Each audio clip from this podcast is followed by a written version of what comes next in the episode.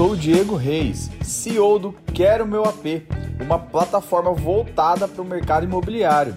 Começando agora mais um ImobView.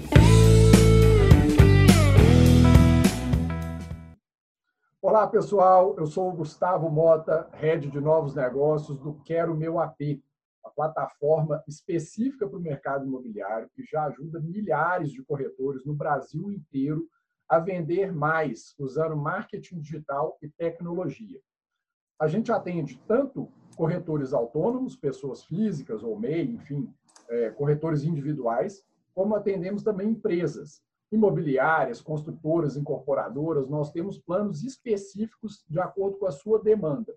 Se faz sentido para você entender um pouco mais sobre o que a gente faz, entre no nosso site www quero meu. Esse AP aí do final não é com P mudo, tá? É APE. Você também encontra é, nas redes sociais, no Instagram, no Facebook, é, no LinkedIn e também como canal no YouTube, usando, digitando Quero Meu AP, você encontra também os nossos canais ali de contato através das redes sociais. E esse é o ImobView, o nosso canal de podcast, e tem o propósito de trazer sempre as principais vozes do mercado imobiliário, as pessoas que estão ali no dia a dia atuando, para dividir conhecimento, experiências com a nossa audiência. E hoje eu estou com um convidado super especial, um cara que eu admiro muito, que é o Carlos Davidson. O Carlos ele é gestor de vendas pela MRV no Nordeste brasileiro. Carlos, é um prazer ter você aqui, meu amigo se apresente aí para a nossa audiência, conta um pouco da sua história para todo mundo ouvir. Bom dia, Gustavo. Bom dia aí, todo o público aí que acompanha essa grande empresa, Quero Meu AP. Parabéns a vocês aí pela iniciativa. É, antes de mais nada, dizer aqui que é um prazer para mim estar participando aqui com vocês, tá? Gustavo, é, é nosso, você... viu? Vamos lá. É, você bem colocou aí, né? Sou, sou gestor de vendas da MRV Engenharia no Nordeste. Ao longo da minha trajetória, eu já tive experiência de passar por várias áreas, vários estados, cidades. Mas antes de chegar lá, eu acho que é sempre legal a gente contar um pouquinho da origem, como tudo começou, né? É, eu sou mineiro, assim como você também, não é isso? Isso aí. É, lá do, do interior de Sou lá do interior de Minas, uma cidade bem pequena, cara, é, chamada Gouveia. A cidade fica ali na região mais centro-norte ali. E eu, eu, quando eu vou contar a minha história, né, de, de área comercial, de vendas, eu, eu gosto de contar uma coisa que aconteceu lá no ano de 2000, 2007. Para você ter ideia, minha cidade ela é tão pequena que até o ano de 2006 ela não pegava celular. E aí eu, eu nem estou falando das redes móveis, não. Estou falando de de Nossa. voz mesmo. Não tinha, não tinha torre nenhuma, de nenhuma operadora lá na, lá na minha cidade. Eu sempre fui um cara que gostei muito de tecnologia, gostava de, de aparelho. Quando estavam a Telemix celular, né, na época, estava colocando a primeira antena lá de celular da cidade, eu ficava pentelhando lá na lojinha que estava chegando, estava sendo montada, da primeira loja de celular cidade. Eu ficava lá curioso, é, conversando com o franqueado que estava que tava trazendo né, é, é, aquela revolução para a cidade. E eu era muito novo, tinha 16 anos só.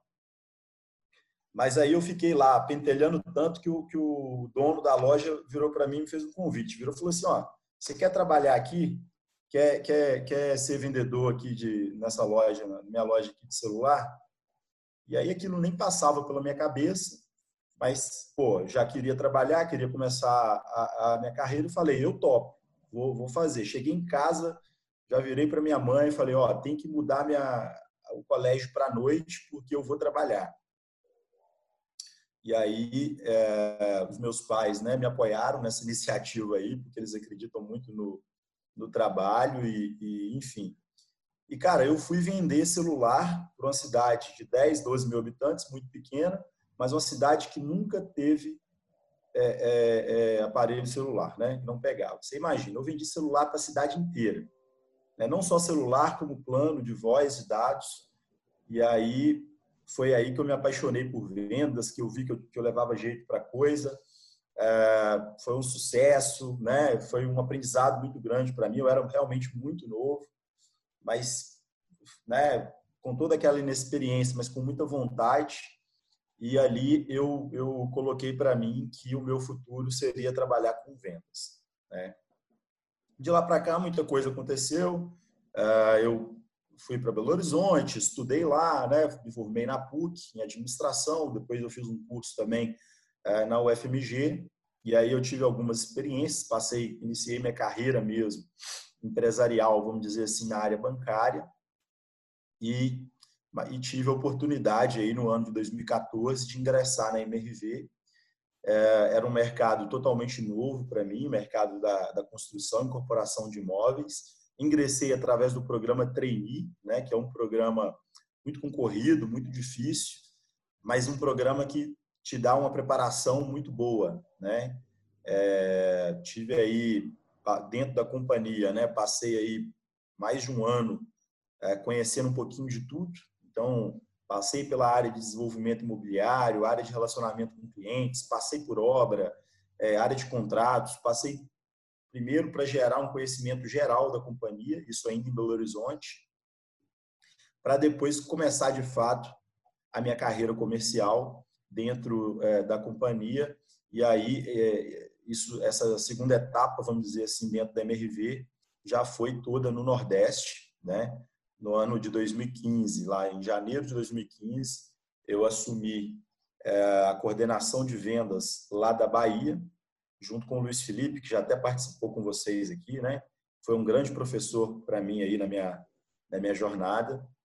E aí comecei na Bahia, passei pela Bahia, né? E aí também interior da Bahia, Feira de Santana, trabalhei em toda a região metropolitana de Salvador, é, que, é, que pegava aquelas cidades lá, Lauro de Freitas e Camaçari também. Foi um período de muito aprendizado também, de gestão comercial, de marketing, de vendas, prospecção de clientes, é, eventos e tudo aquilo que permeia né, o nosso, a nossa atividade. É, e aí, em seguida, eu tive a, a oportunidade de assumir a gestão comercial, de fato, né, da, dos estados do Ceará e do Maranhão. Depois eu também assumi o Piauí. Mais recente, assumi o Rio Grande do Norte. Hoje, eu até estou cuidando apenas do Ceará, porque a gente está com um plano de crescimento muito grande aqui. Então, é, numa reestruturação recente que fizemos, é, eu fiquei focado aqui no Ceará. E, e, é isso, né? Eu acho que tudo passou muito rápido né, ao longo desses seis anos de MRV aí de companhia, né? A minha formação com gestão de vendas, né?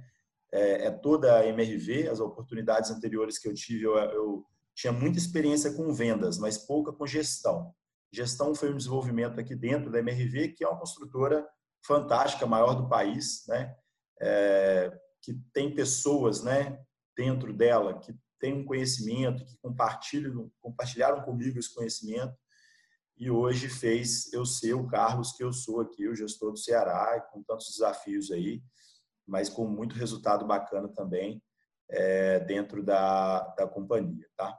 Então, se de uma maneira bem resumida, esse é o Carlos. E atualmente você mora onde, Carlos? Você mora no Ceará, né? Isso, estou em Fortaleza, moro no Ceará.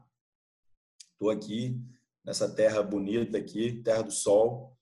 Já há três, três anos e, e, meio, mais ou menos, que eu moro no Ceará. Sempre morei aqui.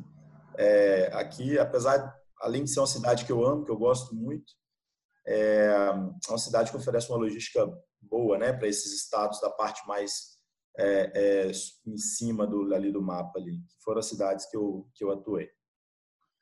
Carlos, nós temos um começo da trajetória profissional em comum aí, cara. É, o meu ah, é? primeiro trabalho assim oficial, né, com a carteira assinada, foi como vendedor de celular também, lá em Belo Pô, Horizonte. É, vendia é, planos e aparelhos pela TIM, é, e, é, e, é, interessante, né, cara? Eu sempre achei que tem uma, uma, uma proximidade na forma de vender né, do, do, do, mercado imobiliário. Tem um contrato, né, tem cláusulas, tem regras, é, e, e, acho que isso ajudou muito e acho que é um bom caminho, de repente, né, para profissionais da área comercial que trabalham na, na, na, telefonia conhecerem mais do mercado imobiliário, que pode trazer perspectivas profissionais e, e de ganhos bem maiores, né? Sem dúvidas. Eu mesmo já tive várias pessoas na minha equipe que vieram da área de telecom. A gente tem exemplos, né? A gente tem diretor na MRV, inclusive, que veio da área de telecom. Então, eu acho que é sim um setor que prepara muito bem né, os vendedores e é um caminho bacana para quem quer ingressar aí né, nesse universo é, imobiliário. Verdade. Depois que eu saí lá da TIM e fui trabalhar né, como autônomo, muita gente assustou lá na TIM, né? É, mas com as coisas acontecendo, eu tendo é, um sucesso profissional, veio muita gente também, é, que eram colegas meus lá, e estão até hoje no mercado profissional, cara. Eu tenho maior orgulho disso, de ver que abrir a cabeça de algumas pessoas que estavam próximas, né, de, de de repente sair de um vínculo seletista e se arriscar um pouco mais, né, mas em compensação, todos que vieram, que eu, que eu, que eu tenho contato até hoje, tiveram muito sucesso, estão muito felizes. Meu amigo, chegou uma hora agora muito esperada da nossa conversa, que é o seguinte, você vai ter que contar para nós aí uma bola fora, velho, aquela mancada que você deu, aquele vacilo assim. Caramba. Que, que ao mesmo tempo que você dá um frio na barriga quando você lembra, você também dá gargalhada, porque a gente tem que rir dos tropeços, né? Não adianta a gente Claro, faz parte. É. Cara, ó, assim, é, ao longo da trajetória, eu acho que a gente comete vários erros, né? E a gente vai aprendendo com eles, mas é, tem uma história que, que, que, ela foi fruto da minha experiência na época, mas o pior não foi nem o erro em si, mas foi a maneira como a gente tratou isso. Ah, quando eu quando eu trabalhava lá no, na Bahia junto com o Luiz Felipe lá, trabalhava em Salvador, e região metropolitana. E aí, ele, na época, ele, junto com o nosso diretor comercial, me deu o desafio de fazer a gestão de Feira de Santana, que é uma cidade do interior bem próxima, né, de lá de Salvador, mas é, um, é uma outra cidade, um outro mercado, uma outra equipe. E é, naquela época a gente tinha trabalhava meio que um mix entre os dois bancos públicos aí, né, para dentro da minha casa minha vida, que era a Caixa e, e o Banco do Brasil, mas é, naquela época, o Banco do Brasil já estava meio que tirando o pé e a gente estava é, tendo novamente né, um crescimento das obras financiadas pela Caixa Econômica. É, a gente enxergava claramente uma facilidade maior pra, na época de conduzir os processos dentro da Caixa. É, e aí eu fui com essa cabeça para a Feira de Santana. Eu cheguei em Feira de Santana e a gente já tinha um lançamento para fazer. Falei, ó, tem que ser na Caixa Econômica porque isso aqui é, é, é, é caixa econômica que a gente vai conseguir mais ter velocidade, vai vender e tal, briguei por isso. E aí, cara, eu esqueci de um detalhe que era muito importante, que é, que é a equipe em Feira de Santana, a gente nunca tinha tido um produto na Caixa Econômica, todos os produtos anteriormente eram do Brasil. E, e, eu, e assim, eu acho que por, até por uma falha nossa, falha minha, eu, a gente subestimou aquela etapa do, do, do treinamento, né, da, da, de processo. Né? A gente focou muito no produto, na venda, nas técnicas e o processo, aquela parte burocrática, que era bem diferente entre os bancos. Você teve essa, essa experiência, a gente não focou. E aí, cara, é, a gente não, não fez um bom lançamento. É, a gente prospectou muito clientes, mas não conseguia evoluir com esses processos você sabe, né? Você já teve dentro da MRV, você sabe como que o lançamento existe uma expectativa daquele resultado forte. E eu tinha acabado de chegar na cidade, com aquele gás total e tal, e a gente não conseguiu não conseguiu bombar nesse lançamento. Eu lembro que na, na semana seguinte deu uma visita é, do, do, nosso diretor executivo, o Eduardo Barreto, que vocês até ah. comentaram em outra em outros em outros podcasts que eu já acompanhei. E aí, para explicar para o Barreto, cara, hum. por que, que o lançamento não tinha bombado, eu ainda caí na, na, na, na, besteira de dizer que é porque a gente tinha lançado ele na Caixa Econômica, que, que era a minha, a minha análise. É, e aí não pegou legal, né? Não foi legal porque na época ele viajava o Brasil inteiro e escutava que a bola da vez era a Caixa Econômica. E aí eu briguei tanto para botar na Caixa Econômica e a gente não foi bem. Então, acho que foi uma bola fora. Óbvio que depois a gente acertou isso, a gente rapidamente colocou a equipe toda é, para poder treinar e, e, focamos naquele problema, que era um problema é, processual. E aí depois o empreendimento foi um sucesso, bombou de vender e a gente conseguiu ir bem. Mas eu acho que é, o aprendizado né, que ficou dessa bola fora aí é que a gente tem que sempre é, tirar todos os vieses. Né? Eu cheguei lá enviesado, que Caixa Econômica era o, a bola da vez, mas a gente tem que levar em consideração outros fatores também, todo o histórico da cidade, e esse conhecimento a gente não tinha lá. Então, hoje em dia eu já tenho a cabeça bem mais preparada, né, para não chegar com viés, que o viés pode te levar para o buraco. Essa foi a minha história que eu lembro assim da cabeça, que foi nunca esqueci, né, até pela repercussão que deu na época, é, mas foi um aprendizado muito grande. Bem e bola dentro. E aí, já, né? já manda a bola dentro, manda a bola essa, dentro. Essa história de bola fora, eu, eu, eu gosto, eu conto muito ela, né?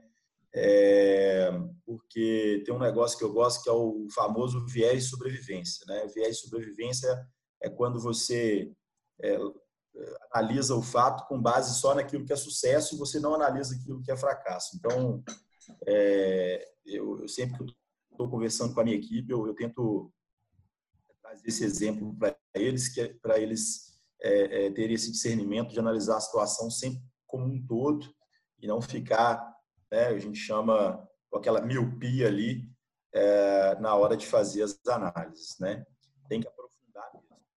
Já emendando a bola dentro aqui, cara, ó, eu acho que as, eu já naturalmente, né, a gente teve vários projetos com muito sucesso, vários projetos que foram pô, lançamentos muito bem executados, um plano de mídia muito bem feito, mas maior, as maiores bolas dentro é, que eu tive, aquilo que me traz mais satisfação assim ao longo da minha trajetória, estão relacionados a, a, algumas pessoas, né?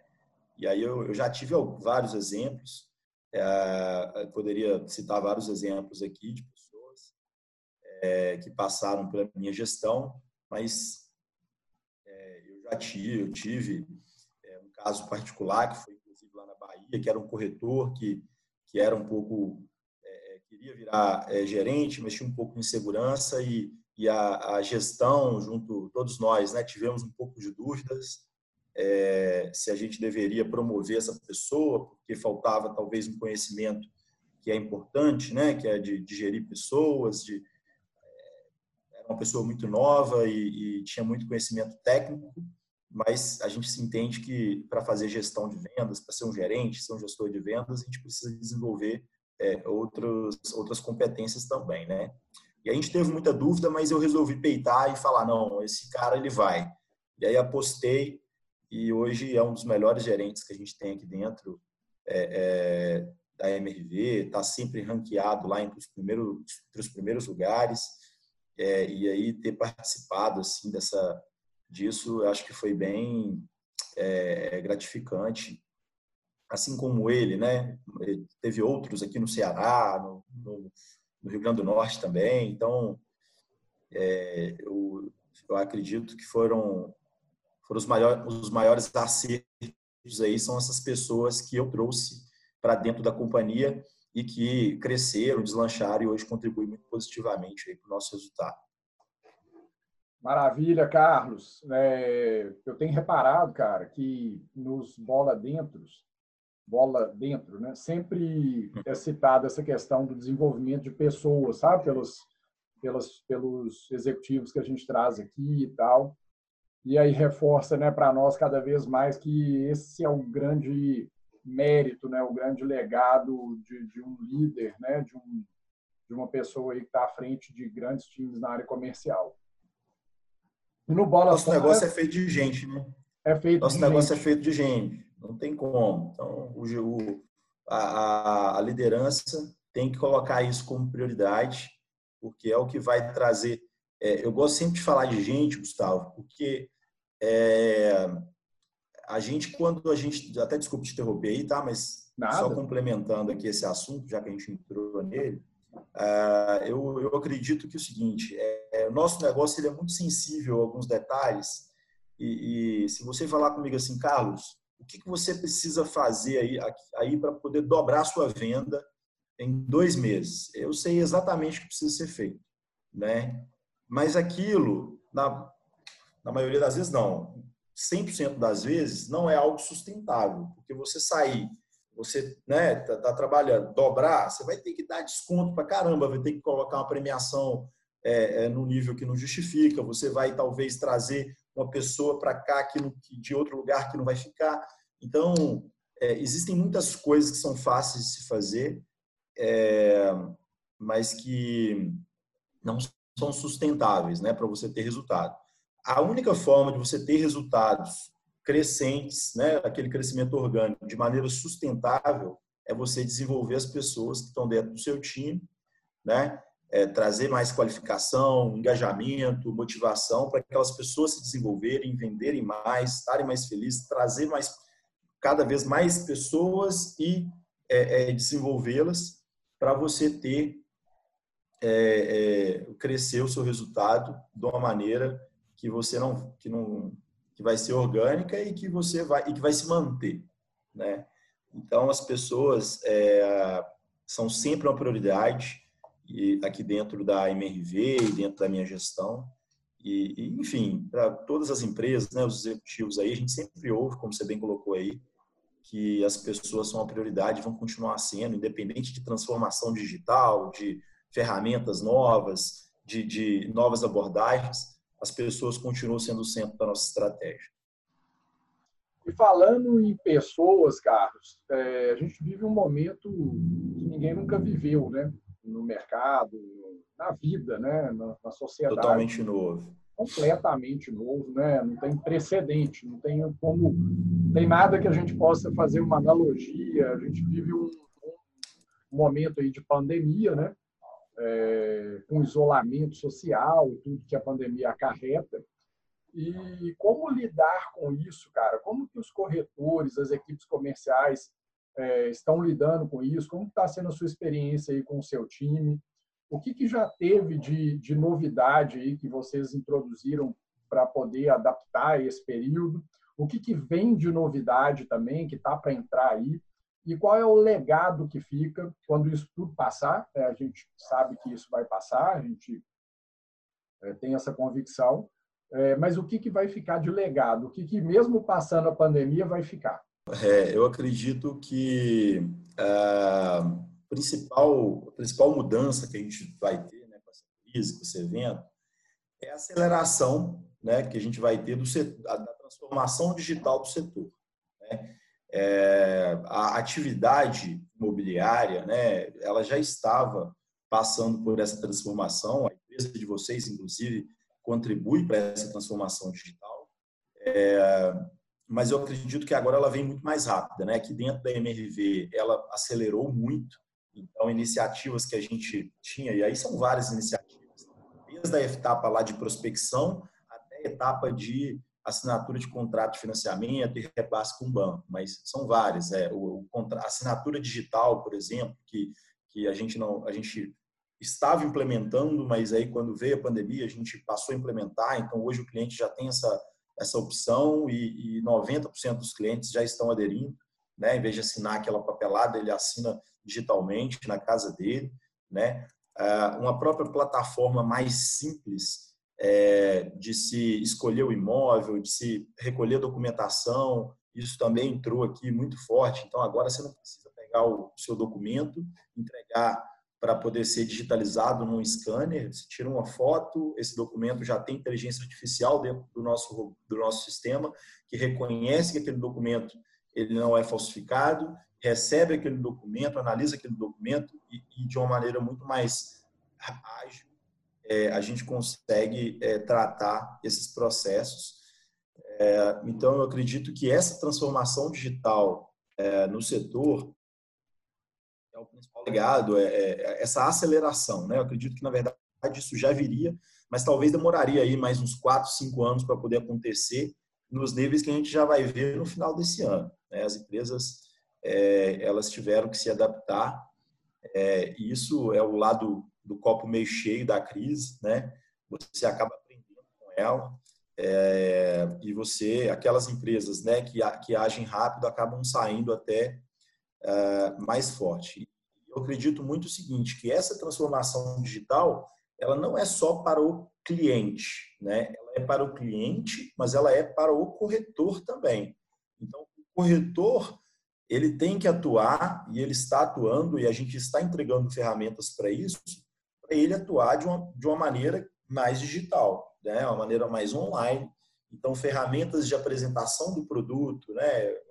Um, um virtual, guiado, é, uma, uma, uma maneira de se fazer uma simulação online com acompanhamento do corretor, diversas iniciativas, né, ferramentas, é, prospecção, né, que está mais ligado à área que vocês atuam, é, totalmente digital, em redes sociais.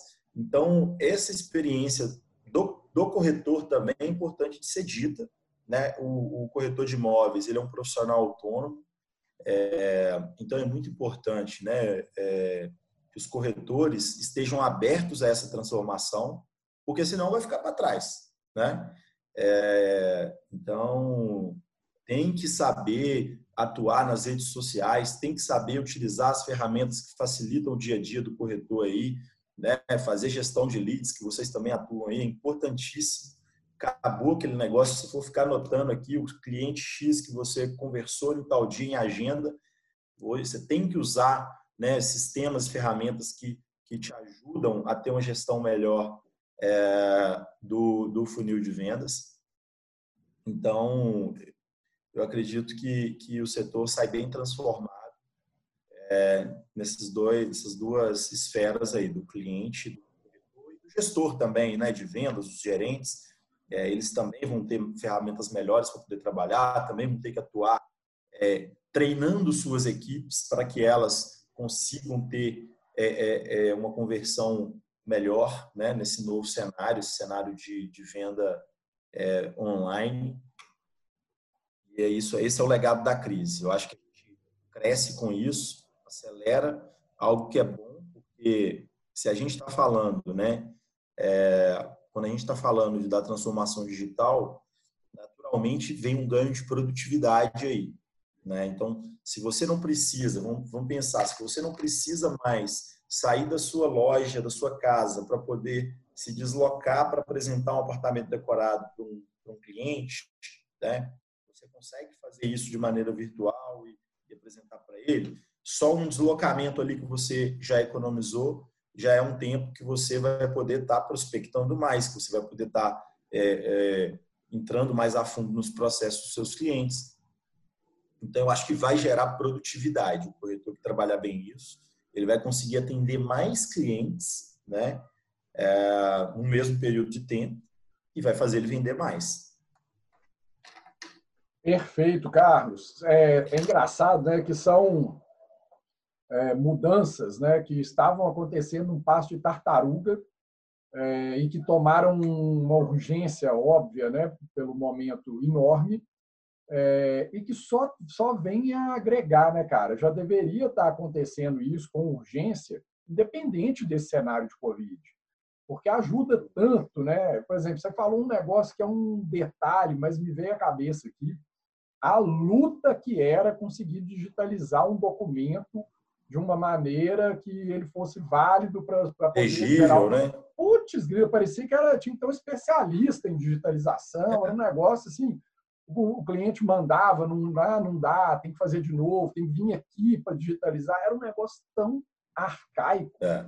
tão difícil, né? E é óbvio que tem tecnologia suficiente, e hoje vocês estão usando aí com sucesso, para evitar esse leve trás, essa dificuldade toda, né? Então, né? É, um exemplo.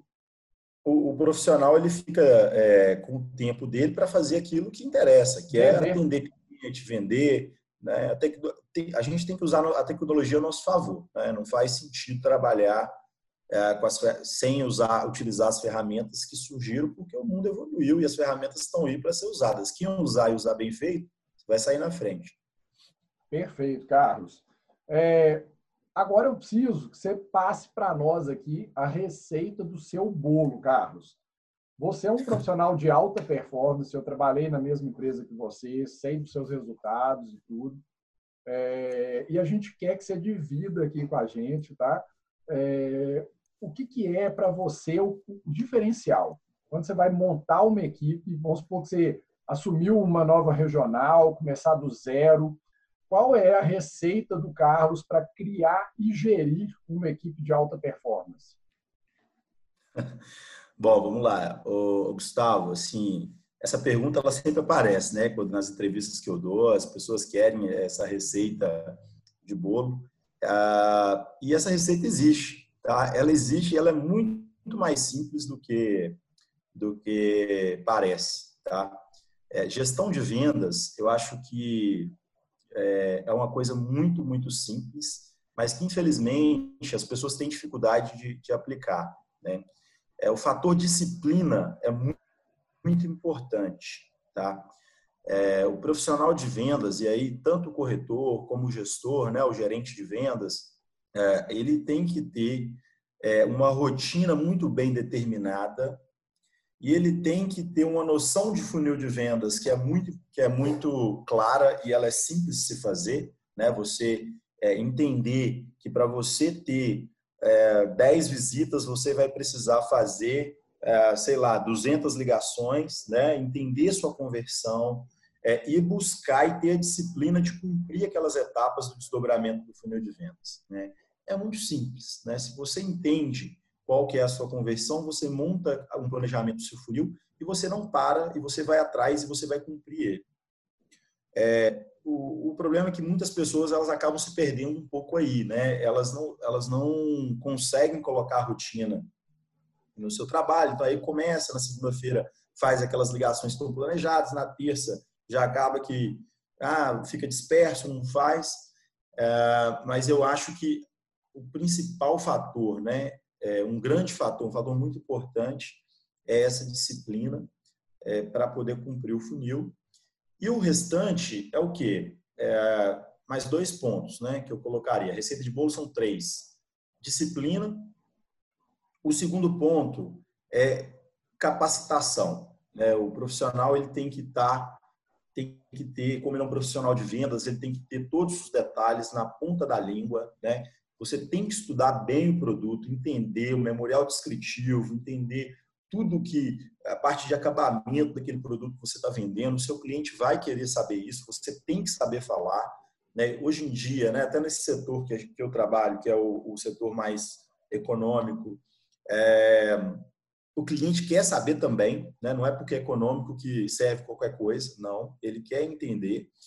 E não é, e, e o nosso produto ele acaba que, que ele é muito padronizado, né? Então, é, se, se você parar e estudar um pouquinho, você consegue adquirir é, esse conhecimento e ter ele pronto para poder falar com o seu cliente. E a parte, ainda dentro de conhecimento, a parte também de técnicas de vendas, né?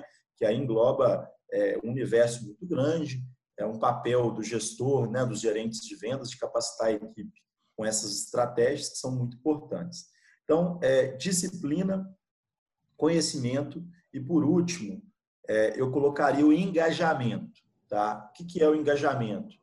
Engajamento é com a companhia, ou com, se for o caso de um corretor que trabalha numa house, né, com a empresa, o engajamento com a campanha comercial que uma empresa está fazendo, engajamento com o time de uma, de, um, de uma imobiliária, né, se a gente estiver falando de um corretor de imobiliária, está é, tá relacionado com motivação, né, com propósito, com fazer aquilo ali, entender a diferença que aquele trabalho do corretor de imóveis ele faz, ele faz na vida das pessoas e estar tá feliz com aquilo dali, né, se sentir bem, ir para cima, estar tá motivado, estar tá querendo buscar aquilo ali, fazer, é, é, fazer, né, com propósito, tá?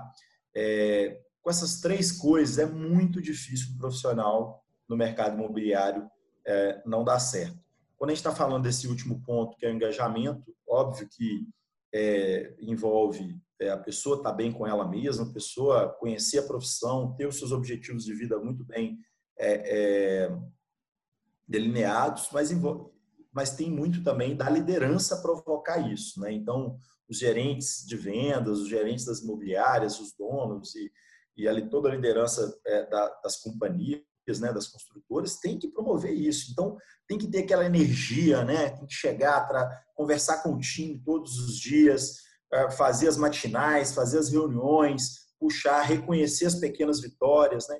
Quando a gente está falando de engajamento, são várias coisas pequenas que podem ser feitas que você para você extrair o melhor das pessoas, para as pessoas ficarem bem, felizes com aquilo dali. É, com essas três com esses três, essas três esferas aí, conhecimento, disciplina engajamento, eu tenho certeza que qualquer é, equipe, qualquer equipe de vendas vai ter muito sucesso, não só no mercado imobiliário. Isso aí acho que vale para vendas como um todo. Então, o cara não precisa entender é, de uma matemática absurda. O, o, nosso negócio ele é relativamente simples. Ele, é um conhecimento que, que ele é muito simples e qualquer pessoa que se dedicar um pouquinho pode adquirir, né? Agora tem que querer, tem que se atualizar, né? Porque novas coisas vão, vão sendo surgir, vão, vão aparecendo, vão surgindo. E aplicando isso, se atualizando, indo para cima, mantendo essa motivação, esse engajamento, esse propósito, é, não tem como dar errado, tá? Eu, eu acredito muito nisso eu procuro fazer a minha gestão abordando esses três itens, tá? E eu acho que é a melhor forma de se fazer. Perfeito, Carlos. São, sem dúvida, três pontos aí que, estando bem alinhados em qualquer equipe comercial, você vai ter uma equipe de sucesso, né? Não tem como é, dar errado. E, a, e, é interessante isso tudo que você falou, e pelo menos em relação, no mínimo, à disciplina e ao engajamento, é, eu estou com um projeto particular, pessoal meu, é, em parceria, claro, com o Quero Meu AP, com o Diego, está me dando todo o apoio aí, maior força, porque a gente entendeu, cara, que um dos maiores problemas, principalmente do corretor de imóveis e também dos gerentes, né, da, da cadeia de gestão, muitas vezes ele é comportamental. Né? E até então, o que a gente tem visto de muito material no mercado imobiliário é, não entra de forma profunda no assunto comportamento, né? nas crenças limitantes, no que, que é, acontece lá na primeira infância, na segunda infância, vão determinar ali comportamentos. E o corretor, se ele não entender, qualquer pessoa, né, né, né, não é só o corretor, mas o, o nosso produto, ele vai ser, os nossos conteúdos, eles vão ser específicos para o corretor e com um aspecto profissional, né, como carro-chefe para a gente conseguir ajustar essas questões para o corretor entender, por exemplo, a importância dele ter disciplina, né, que é um ponto que você colocou aí, que é fundamental. É, eu vejo no mercado muitos Importante. corretores concordando né, com, a, com, a, com as rotinas, por exemplo, que você citou aí, sabendo que isso é vital para ele, mas muitas vezes, mas muitas mesmo, ele não consegue, é, no dia a dia, na prática, exercitar executar. essa rotina, executar, cara. E não é porque é. ele não sabe, não é porque ele não entendeu qual que é a rotina, qual que é a atividade. O problema é comportamental. Né? E aí, em breve, né, quem já quiser procurar no Facebook, no Instagram, esse, essa, essas páginas vão levar o nome A Jornada do Corretor Herói. É, ainda não tem nada lá, tá? tem só o logo. É, em breve aí eu, eu, eu gravei os primeiros vídeos em breve, em breve eu vou publicar. Eu estou trazendo esse conteúdo junto com uma psicanalista, que é a Elisângela Piroli, e acho que vai ajudar muito aí aos corretores, gerentes, a aprofundar nesse assunto que é tão complexo né, e tão pouco abordado no, no mercado é, é, imobiliário e, e, na área comercial como um todo, eu acho. Né? vou falar de outras áreas, mas no mercado imobiliário muito pouco abordado com profundidade, né, Carlos? Maravilha, Gustavo. Parabéns aí para você, né, por esse novo projeto. Eu acho que tem tudo para ser sucesso. É, é, um desafio diário mesmo, né? A gente é, é, é manter é, as pessoas com essa autoconfiança e com esse foco, né? Porque disciplina tem muito a ver com foco. Você tem que ter compromisso consigo mesmo então, não é coisa de outro mundo você fazer a sua, o seu planejamento semanal, a sua to-do list aqui e colocar ó, que a segunda-feira, das 8 às 10, eu vou fazer isso, isso e isso.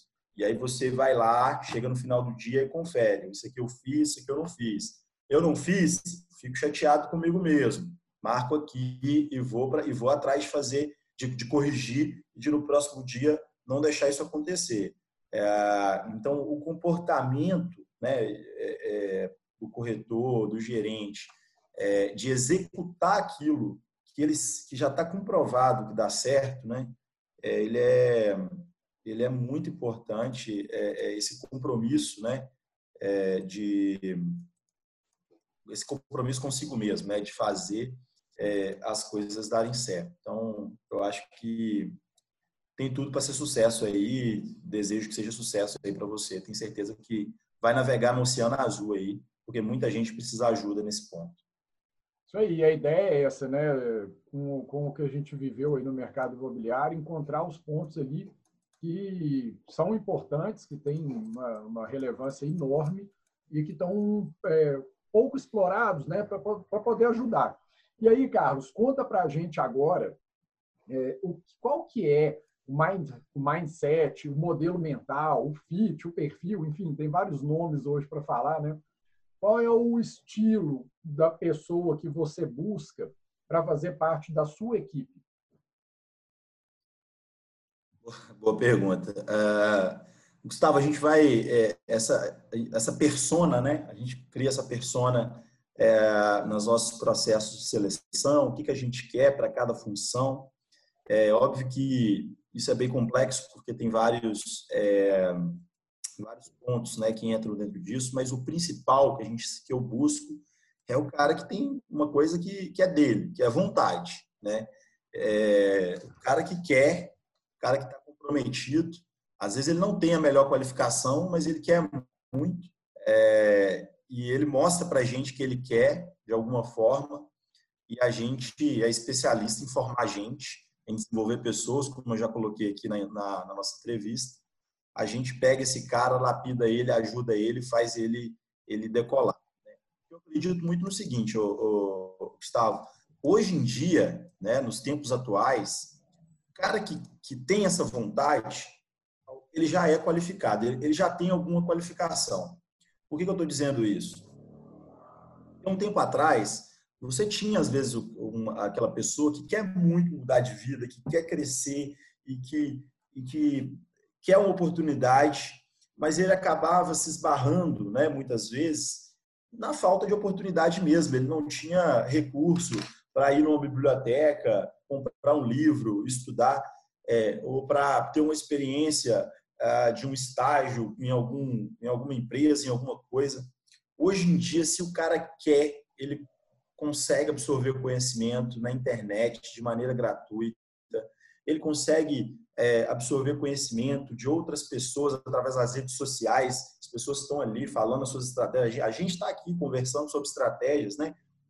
Olha o alcance né, é, é, é, que essas coisas hoje em dia elas têm, tudo isso é, é, é gestão do conhecimento, é compartilhamento do conhecimento, né, disponibilizado para todos aí de maneira é, é, gratuita, é, pessoas, né, empresas é, disponibilizando oportunidades né, para quem quer empreender dentro da empresa, para quem quer é, é, estagiar. Então, assim, se o cara tem vontade, ele já vai estar imerso em algum tipo de experiência desse tipo, né? Ele já vai ter, ele já vai ter sondado, fuçado, estudado, né? com tudo isso, todo esse pool de informações, de conhecimento que está disponibilizado aí de maneira gratuita.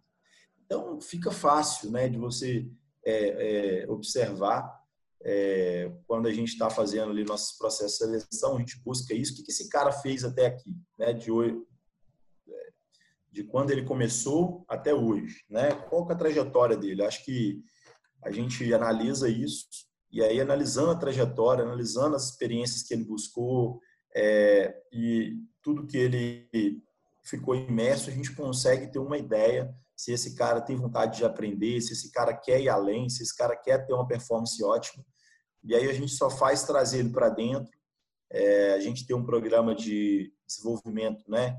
Seja de tanto de corretor, como de gerentes, como de gestores, até de diretores, a gente pega esse cara e a gente dá todo o suporte, o apoio para que ele saia bem lapidado e, e alcance voos altos né, dentro da companhia, porque é o, como a gente já coloquei lá atrás, né? É, nosso negócio é feito de gente. Então, isso é muito importante é, para a gente, né? Trazer essas pessoas de maneira correta. E, assim, é, eu acredito que todos os profissionais têm que, têm que buscar sempre né, melhorar o seu conhecimento, crescer, se atualizar, porque as empresas estão cada vez mais exigentes em relação a isso. Né? Hoje, é, da, por mais que, que a gente tenha pronto esses modelos de desenvolvimento de gente, de formação, você tem um modelo pronto, mas ele não é, ele não é fácil de se, de se aplicar e nem é da noite para o dia. Né? Então, a gente é muito mais criterioso na seleção hoje, porque a gente sabe que uma seleção errada vai nos custar muito. Né? E eu falo custar muito não só o investimento financeiro, vai custar muito o tempo que vai se dedicar para poder tentar fazer uma pessoa né, ter alta performance e a pessoa não está comprometida com ela mesma. Infelizmente, ainda existem. Então, a gente capricha mesmo, a gente aplica testes, a gente é, coloca a pessoa né, é, para conversar com várias outras pessoas, a gente faz um comitê de para decidir quem entra. Eu, particularmente, Gustavo, entrevisto, né, até no momento recente agora, a gente não estava conseguindo fazer isso, porque a equipe estava muito grande, mas na maioria das vezes eu entrevisto 100% dos corretores que entram na minha equipe. Tá? E, e eu estou te falando que eu já tive uma equipe né, de mais de 250 corretores. Então, Pra, e aí sempre tem gente entrando, que é natural, né, pelo tamanho da equipe.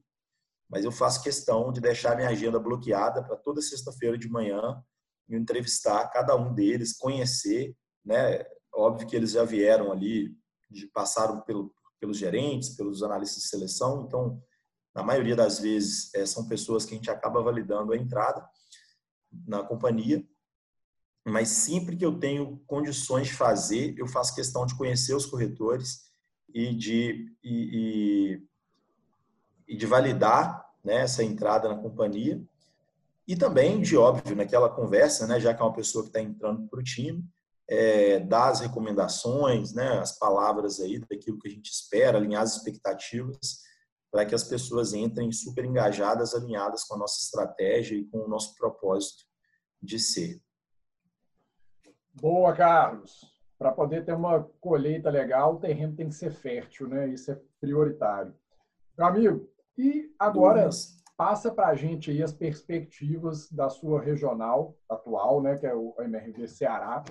É, o que, que tem aí? Tem lançamento, praça nova, novidades? Quais são as perspectivas aí para a regional? Bacana, Gustavo. É, Pô, a MRV, a gente está em franco crescimento aqui no Nordeste, né? É, Fortaleza é uma das cidades estratégicas é, que a gente atua, né? Aqui no estado do Ceará, a gente atua na região metropolitana, é, nas três cidades principais, né? Na verdade, são quatro cidades, a gente atua em três, que é, é Fortaleza, Eusébio e Maracanaú. É, é um mercado que é prioridade para a gente dentro da nossa estratégia de crescimento. A gente entende que é um mercado subabastecido, né? Nós temos alguns players disputando, competindo com a gente aqui, mas ainda assim a gente entende que a cidade absorve uma demanda muito maior. Então a gente tem sim um planejamento de lançar novos produtos e de aumentar o tamanho da operação. A gente já tem um estoque super bacana, né, que veio aí de um ano forte em lançamentos, que foi o ano de 2019, mas a gente está vendendo a velocidade. Para você ter ideia, Gustavo, gente, hoje é o penúltimo dia do mês de maio, né? Nós estamos é, é, fechando o mês amanhã é, com o melhor resultado dos últimos 12 meses, tá? É, isso porque nós estamos falando de um estado altamente impactado pela pandemia de coronavírus, né? O Ceará, Fortaleza, é uma das cidades, a terceira, segunda cidade aí com o maior número de casos e de óbitos, infelizmente.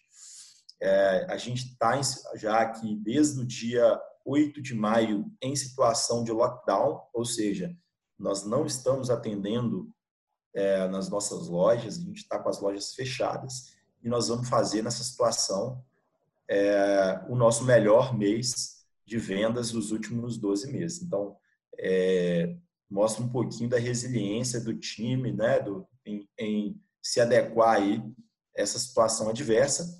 E a nossa estratégia é colocar mais estoque na prateleira para essa turma.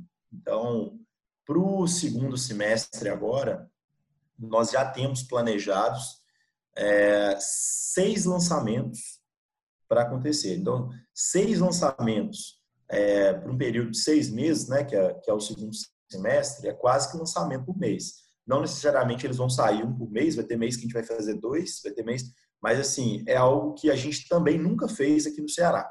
Né? Conseguir entregar seis lançamentos em seis meses. São pouquíssimas cidades do Brasil, inclusive, que conseguem entregar seis lançamentos em seis meses. Isso mostra um pouco do foco da MRV é, aqui no Ceará. Então, vai ter muito produto na prateleira, vai ter muita coisa boa para poder ofertar. É, ainda falando um pouco de estratégia, a estratégia nossa de crescimento dentro aqui do Ceará, ela está muito alinhada com a estratégia de crescimento da, da MRV, estratégia macro. Né? Se você pegar os releases de resultados da MRV que são reportados para o mercado, você vai ver lá que, que é divulgado é, é, para os acionistas, para o mercado em geral, que a nossa estratégia de crescimento ela passa pela diversificação de funding. É, o que, que, é isso? Né? É oferecer né, mais produtos é, para uma, uma faixa de, de um público de renda é, maior. Então, a gente vai se deslocar tanto para cima, né, para o lado, lado aqui, para as pessoas que têm uma renda maior, quanto para o lado também, então para baixo, né, ou seja, pessoas que têm uma renda menor. Então, novos produtos vão vir, né, é, com características diferentes. Então, eu estou falando tanto de produtos que vão vir ali no SBPE, com uma metragem maior, uma, uma planta diferente, né, com suíte, com varanda, com acabamento todo diferente, como também uma planta um pouco mais simples, né, com um padrão de acabamento um pouco inferior ao que a gente entrega hoje, mas para um, um, mas que é um produto que vai vir bem mais barato também e que vai servir para aquela versão de entrada, né? As pessoas que querem realizar esse sonho da casa própria aí, é, mas que ainda não chegaram, ainda não estão no patamar de renda é, dos produtos que a gente atende outros. Então, é, nossa estratégia, muito bem alinhada a estratégia de crescimento aqui no Ceará, com essa estratégia da MRV, que é uma estratégia global. É, a gente vai fazer isso daí nas nossas principais cidades, né? essa diversificação de funding. Eu falei diversificação de funding, para quem não, não conhece, é por que isso? Né?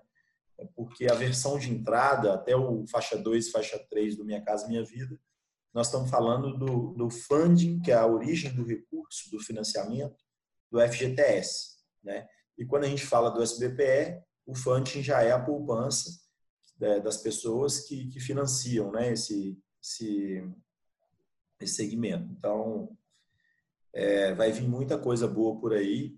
Naturalmente, quando a gente coloca mais produto na prateleira e, e com o time bem treinado, ajeitado, a gente já tem um crescimento nas vendas mas quando você coloca mais produto na prateleira e produtos em áreas diferentes e em é, segmentos diferentes, esse crescimento ele torna-se ainda maior, ele é exponencial e eu tenho certeza, né, se tiver quem estiver escutando a gente aí, corretor de imóvel, pode procurar a MRV, que a gente tem aí um, um super plano aí de crescimento para você junto com a companhia aqui no Ceará, tá? Planos ousados, né, Gustavo? De, pô, cara, pensa, eu, né, assim, numa época dessa, cara, pleno mês de maio, aí, nos é. epicentros da pandemia, você está entregando o melhor resultado dos últimos 12 meses, né? É impressionante. É, lembrando que janeiro, fevereiro e março foram meses espetaculares no mercado imobiliário e para a MRV. Né, que e abril de... também. E abril também. Então, assim, é, é, é, impressionante, né? Realmente é uma máquina de vender e de executar, de entregar imóveis, né? E parece que quanto mais difícil é o cenário, mais a MRV é, consegue crescer, graças a executivos profissionais aí como você, que tem toda essa visão. E a perspectiva sensacional de futuro, né? Seis lançamentos aí é demais, né, cara? Impressionante. A gente costuma falar aqui dentro que, que a gente não vai tirar o pé do acelerador, né? Talvez por isso a MRV tenha sido uma companhia que cresceu tanto nesses anos de crise do Brasil, que foi de 2015, 2016, né, até 2017 para cá. É, a gente conseguiu manter o nosso, o nosso crescimento e agora a gente não vai tirar o pé do acelerador. A gente tem, a gente enxerga, né, um futuro melhor do que do, do que o que a gente teve até aqui. Então a gente quer surfar essa onda. E tem várias coisas, né, que, nos trazem é, esse otimismo com o futuro. O próprio a própria redução das taxas de juros, né, que aconteceram, que é algo que na minha opinião veio para poder ficar. Isso vai dar um boom no mercado imobiliário. Isso vai trazer muita oportunidade. Então a gente quer é, ser a referência em relação a essas oportunidades que o mercado vai dar daqui para frente porque nós, nós somos a empresa dentro do Brasil que está mais bem preparada para isso, né? É, já somos a líder é, é, no setor, temos muita iniciativa bacana aí, então esse é o nosso sonho grande aí, eu tenho certeza que a gente vai é, é, botar ele em prática, vai executar, e muita gente, né? Não é um sonho da direção da empresa, nem dos executivos, é um sonho de todos e que vai gerar muita oportunidade para todos. Ô Carlos, você falou das perspectivas aí da sua regional. Agora eu quero saber as perspectivas da sua carreira. É, você usou um termo interessante. Eu quero saber qual é o seu sonho grande e quero saber também o que, que de curto, médio prazo aí está rolando, o que você está planejando, onde você quer chegar. Conta para a gente as suas perspectivas de carreira. Legal, uh, Gustavo. É, tem uma coisa que eu, em algum momento, eu já trouxe aqui na, na entrevista, que eu acredito muito, que é o propósito, né? É, é muito bacana quando você encontra uma atividade dentro de um segmento, de um setor, que você enxerga que aquele trabalho seu está trazendo né, um impacto é, na vida de outras pessoas, um impacto positivo, você está contribuindo de alguma forma. Eu tenho uma identificação muito forte com o propósito é, da MRV e, e, com o propósito da habitação como um todo, porque esse é um dos problemas do mundo, né? A habitação é, é um dos problemas. Nós temos alguns grandes problemas, né? Saneamento, habitação, saúde, é, mas habitação é um dos problemas do mundo e quando você trabalha num segmento que resolve esse problema, né? E aí, no caso específico da MRV, resolve principalmente de quem mais precisa, que são aquelas famílias com uma renda é, mais baixa, então isso acaba te fazendo é, é, trabalhar com, com, essa identificação, acaba te fazendo estar engajado, né, que é aquilo que eu falei lá atrás, e ser mais produtivo e, e evoluir. Então, eu estou muito feliz na companhia, na MRV, no setor. É, eu enxergo né, a minha carreira, né, apesar de eu ser novo, tô, fiz 30 anos esse ano, Estou é, com essa cara aqui de acabado, mas, mas, mas, eh, mas de idade ainda acho que tem muita coisa ainda para acontecer, mas eu espero continuar na MRV, continuar no setor. É, eu acho que eu tenho muito a contribuir ainda, muito para poder entregar, né? Eu sou um cara que eu gosto de estar sempre aprendendo. Tive, tive grandes professores aí ao longo da minha jornada. Eu sou um pouco inquieto com isso, então estou sempre estudando, fazendo algo de novo, buscando novas experiências.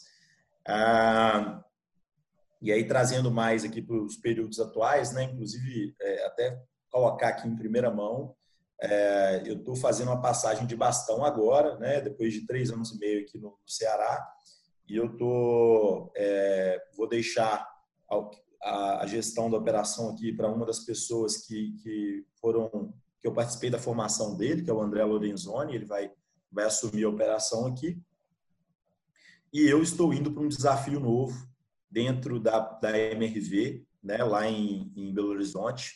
Vou atuar lá na sede da companhia, é, em cima de alguns projetos que são estratégicos é, para a transformação digital da, da MRV, que é algo que, inclusive, que, que é pauta aqui da nossa conversa. Né? Então, é, é tudo muito novo para mim, porque vou, vou estar diretamente ligado a projetos de tecnologia, que não é minha área, mas que eu vou buscar e adquirir esse conhecimento aí. Vou atuar muito, muito próximo né, da área de tecnologia da, da MRV.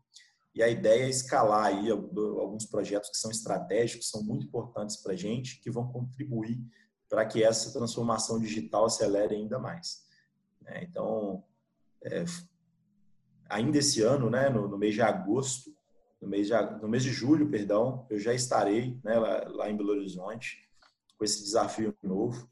E eu estou bem empolgado, bem animado. Eu acho que vai ser super, super interessante para mim. Acredito que, que eu também vou conseguir contribuir muito com a minha experiência de ponta, né, para poder transformar a tecnologia em algo aplicável, porque isso é uma coisa que as empresas é, buscam, que elas precisam. Não adianta nada você investir milhões é, em ferramentas se ela não tiver uma, aplica, uma aplicabilidade é, perfeita né, para aqueles que vão, de fato, ter a vida simplificada, agilizada com as ferramentas. Então, essa é a contribuição que eu espero trazer para a companhia à frente desses novos projetos e se Deus quiser, a gente vai colher muito, muito sucesso. Eu acho que você vai ouvir falar bastante aí das coisas que a gente vai desenvolver lá e, e a gente vai puxar essa transformação aí. Eu tenho certeza que, que vai ser algo muito forte e que vai mudar o setor. Que show, hein, Carlos? Que perspectiva Legal, né? interessante né? aí, né? Já de curtíssimo prazo, né, cara? Então você já está é. num, num processo de transição bem próximo. É, cara, tenho certeza que vai ser um sucesso, né? Você é um cara profissional, parabéns aí pela oportunidade. É, e contem conosco para trocar ideia, é, o nosso negócio, transformação digital também. Estamos juntos aí mais ainda, né? Agora nessa nova fase da sua carreira. Desejamos aí, como sempre, sucesso absoluto para você, meu camarada. Parabéns. Maravilha, muito obrigado. E tenho certeza a gente vai mantendo o nosso nosso contato aqui. Acho que vou precisar muito conhecer né, do mercado como um todo e vocês podem contribuir muito para isso daí, com toda a inteligência aí que vocês têm na Quero Meu AP. Maravilha. Cara, eu sei que esse é um assunto sensível para você, tá? Mas ele é, faz parte aqui das nossas pautas, nada pessoal, não me leve a mal. Você falou aí das suas perspectivas né, de, de, de, carreira, falou das perspectivas da regional. E agora a gente quer saber um pouco aí das perspectivas do seu time do coração, meu amigo. Conta pra gente aí quais são. É, sabe, você não ia deixar essa passar, né, né Gustavo? É. Bom, para que. Dando, Eu tô dando uma sorte danada, cara. Que eu tô. Você tá pegando Cruzeiro, eu tô vendo. Tô, tô Cruzeirense. Não, não é proposital, é coincidência pura. Cara, olha, é, eu sou apaixonado por futebol, gosto muito, acompanho sempre. Eu acho que nós estamos passando por uma fase difícil. Infelizmente, é, os motivos que trouxeram a gente, é, o Cruzeiro, né, que é o meu time do coração, é, a essa situação são, são, na verdade, são até vergonhosos, né? Tudo que aconteceu e, enfim. É, mas eu acho que quando a gente está falando de futebol, é, envolve muita coisa, envolve paixão, identificação e, e eu acredito que, que o Cruzeiro vai se reerguer, ele é muito maior do que, do que isso que está passando. Então, ele vai se reerguer, o Cruzeiro tem uma história muito linda, muito bonita, né? uma história de glória, de títulos, de muitos títulos, certo? É... e, e a história não nega, eu tenho certeza que que essa fase vai passar rápido. E, e cara, olha só, voltando para Belo Horizonte, então eu vou eu vou acompanhar mais de perto essa, né, esse, o Cruzeiro se reerguendo, vou poder conseguir acompanhar e, e, e assistir os jogos, mesmo que sejam na, na quinta-feira, né, os, na sexta-feira, os jogos, terças, é, então. Tá bom, né? O que, é, que você faz terça? É, terça-feira, né? Terça dar uma... Faz nada. É, faz nada, vamos lá pro. vamos acompanhar. É, mas, se Deus quiser, nosso Cruzeirão daqui a pouco está aí ganhando mais títulos e nos dando mais alegrias. Sim, agora vocês podem ter oportunidade de ter um título inédito, né? Vamos ver se o Cruzeiro vai é. ter a capacidade de ser campeão da Série B. Né? É, vamos, vai ser, vai ser. Vai, vai ser. ser. Eu Mais também um vou acompanhar de perto, viu, Carlos? Mas aqui, sinceramente, eu falei isso é, no último episódio, penúltimo, quer dizer, que eu gravei com o Cruzeirense aí, que foi nosso colega, o Cristiano. É, e acho que ele não acreditou, mas eu falo de verdade. Eu torço para que o Cruzeiro consiga sair dessa, cara, porque realmente foi um buraco impressionante. É. Como vocês dizem, um buraco cabuloso, né, cara? cabuloso. Felizmente, cabuloso. Foi um negócio mesmo, porque ainda mais o lado financeiro, né, cara, que é tão importante, bicho. Então, é, sem dúvida. Ajustar isso aí para que o futebol fique só dentro das quatro linhas, né? Ganhar o melhor Com dentro certeza. do campo. Com é, certeza. E aí o teste final aqui, Carlos, que todo cruzeirense aí tem dificuldade, vamos ver se com você vai ser melhor. E você precisa agora escalar o time do Cruzeiro aí para nós, cara. Escalar o quê? O time completo time, do Cruzeiro? Os 11, os 11 titulares. Vamos lá. O goleiro ah, é o Fábio. Não. Já vou te ajudar aí. Ah, não, pô, não vai fazer isso comigo, Gustavo. Não, não, não, não vai passar no teste também, pô? Não vou passar no teste. Você está pedindo para um cruzeirense que mora no Ceará. Não vou passar. Ixi, Maria, eu vou te falar, viu, cara? Você quer tentar, pelo menos, então, o Cruzeiro de todos os tempos, para facilitar a vida? Eu posso te ajudar, ó. Você prefere o Fábio ou o Raul no gol? Prefiro o Fábio, cara. Na lateral direita vai o quê? Um Nelinho? Prefiro Ó, o Cruzeiro de todos os Vai tempos, lá. eu acho que, que eu colocaria. Eu, não é o Cruzeiro de todos os tempos, talvez o que eu, o que eu, o que eu acompanhei, né? Do que eu vi. Uh, eu, eu não, não, colocaria o Fábio, colocaria, na verdade, o Dida. Hum, verdade. Tá, no gol. Capou mais. Uh, é, eu colocaria na zaga, eu colocaria o Cris. Uh, quem mais? Dracena jogou muito no Cruzeiro, hein? Edu Dracena jogou muito no Cruzeiro. Lateral esquerda, o Sorin, sem dúvidas. É, Ito. É, na direita, eu colocaria o Nelinho, que eu já acompanhei algumas histórias dele aqui, que, é legal. Chutava demais, né? Chutava demais. No meio, Alex 10, nosso grande Alex 10 aí. Uh, quem mais no meio? Pega dois volantes aí. Pensa em dois volantes, dois armadores, depois dois atacantes. Um armador você já mandou, que é o Alex. É, o Alex. Caramba, cara, você, você me pegou, viu, bicho? Tô pensando aqui. No... Ó, aquele cara, o Ricardinho, né? Ricardinho, Mosquitinho Azul, jogou muito como volante. Ricardinho jogou muito, jogou muito. Uh... Falamos um, né? Joga com um volante só, então. Bota, bota, bota mais armadores. Boiadeiro foi um super armador ali, um camisa 8 do Cruzeiro. É, não, eu não, não, não acompanhei tanto esse. É, mas... eu sou mais velho que você, então boiadeiro. É, você é mais velho, pô. Sou da década de 90, né? Não, eu sou 10 anos mais velho, eu tô com 40, então eu estou lembrando dos caras que me fizeram passar. Tá lembrando das, das, antigas, é. Os, é, você está lembrando dos caras das antigas. Que atualmente é... está me fazendo passar muita raiva, né? Então vamos, vamos voltar no passado. É, deixa eu ver quem mais. É, eu gostava também, né, de dentro do, do Maldonado, já que a gente está falando de volante. Sim, aí, fechou o meio de campo, então, meio de campaço. Ricardinho. Maldonado, é. é. o Alex, o Bonadeiro é, não valeu, que... porque fui eu que, que lembrei, né? Não é da sua época. É. Quem mais? Uh, eu acho que na, na frente. É, na, na frente, né? Acho que tem que colocar o Ronaldo, que apesar de eu não ter acompanhado tanto o fenômeno, né? Cara, eu vou até é... contar uma coisa aqui que eu não deveria, viu, velho?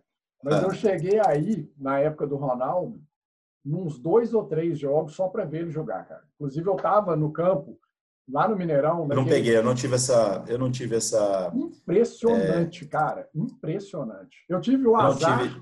de ver ele contra o Galo num jogo que ele matou um zagueiro do Galo que era o Canax, um uruguaio. Foi ridículo o, o cara tentando marcar o, o, Ronaldo. E naquele Cruzeiro e Bahia. Vou pesquisar. Acho que foi 7 a 1 ou 6 a 1 O Cruzeiro meteu uma balaiada e teve um gol épico que o goleiro, né, acho que era português, Rodolfo Rodrigues, ele solta a bola ajoelhado no chão para reclamar alguma coisa, e ele passa por é. trás, puxa a bola e, e rola para o gol. Então, assim, eu como atleticano cheguei aí em dois ou três jogos. Pra ver o Ronaldo. Espero que os, atleticanos, colegas, aí não me massacrem por isso, para ver o Ronaldo jogar, cara, porque eu fiquei impressionado com esse cara. Legal. É, o Ronaldo tem que estar nesse time, né? Não tem como. Pô, o fenômeno foi fantástico no, no Cruzeiro, no Brasil. E eu colocaria o Fred também. gostava do, na, na, fase boa dele. É, jogou muito no Cruzeiro. Você lembra Marcelo do Renato Moreno. Gaúcho no Cruzeiro? Não Você lembro. Muito novinho. Não, já vi vídeos, né? Já vi vídeos, mas não é, não lembro. Porque, se não me engano, o Renato Gaúcho jogou na década, no início 1991, 92, alguma coisa por aí, né? Eu era bem novo. Incomodou, viu, cara? É, deve ter sido. Deve ter, é, mas eu era muito novo, não, não peguei. O Ronaldo, aí foi, se não me engano, 94, 94 aí já acompanhei mais de vídeo também, né? Sim. Mas já consegui pegar. É, mas eu gostava muito do Marcelo Moreno. Gostava muito do Marcelo Moreno. Achei que jogou muito no Cruzeiro. Isso aí, isso é um, Ficou um time massa, hein, meu amigo? É, um time bom, muito bom.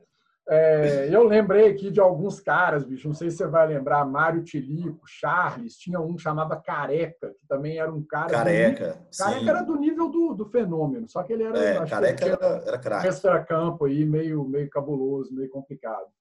Mas massa, careca cara. Ó, você não conseguiu escalar o de hoje, mas você. Pô, mas o de hoje você me complicou demais, porque, pô, tá aqui no Ceará aqui. Aqui, porra, assistir jogo na terça-feira, acompanhar, confesso que, que eu estou em falta com o meu Cruzeirão, mas, mas vai mudar agora que eu estou voltando para o Belo Horizonte.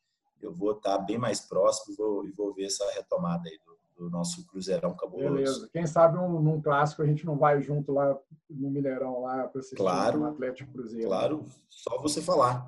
Só você falar que a gente vai sim, faz questão. Meu amigo, pô, pena que acabou, velho. Conversa excelente aí, tinha certeza que ia ser de altíssimo nível. É, vou te pedir para fazer um fechamento aí, passar seus contatos, fica à vontade aí, quem quiser continuar escutando o Carlos, sabendo o que, que você pensa, o que, que você está fazendo, onde que te encontra, é, passa para a nossa audiência aí, por favor. Maravilha. Ô, Gustavo, primeiro eu quero agradecer agradecer a você e a Quero Meu AP, né, mais uma vez, por essa oportunidade de estar aqui falando. Eu gosto, eu acho, eu acho legal, importante é, esse bate-papo aqui para a gente poder inspirar novas pessoas, para a gente poder é, fazer, né, de alguma forma, as pessoas se sentirem motivadas a, a, a crescerem né, dentro desse nosso ramo. É, e deixar uma mensagem né, é, para os nossos corretores, nossos gerentes aí, que o mercado imobiliário né, é um mercado muito forte, é um mercado pujante, é um mercado onde a oferta é menor que a demanda. Então, é, quando você trabalha num mercado onde a oferta é menor que a demanda, né, em um, um vendendo um produto é, que é um, um, produto que as pessoas vão, vão usufruir dele ao longo da vida, né, e que é um sonho para grande parte das pessoas, é, você tem aquela certeza de que é uma profissão que não vai acabar, de que é um negócio que vai permanecer aí, que é ao longo de muito tempo, e aí as oportunidades são gigantes. Então, cabe a cada um é, buscar fazer sempre o melhor, é, buscar se qualificar, se atualizar, fazer diferente para poder ter resultados diferentes. Não dá para poder esperar que o resultado venha e que você seja excepcional fazendo as mesmas coisas que eram feitas há 10, 20 anos atrás, tá? O mundo mudou, é, mas ele junto com essa mudança vai vir muita coisa boa.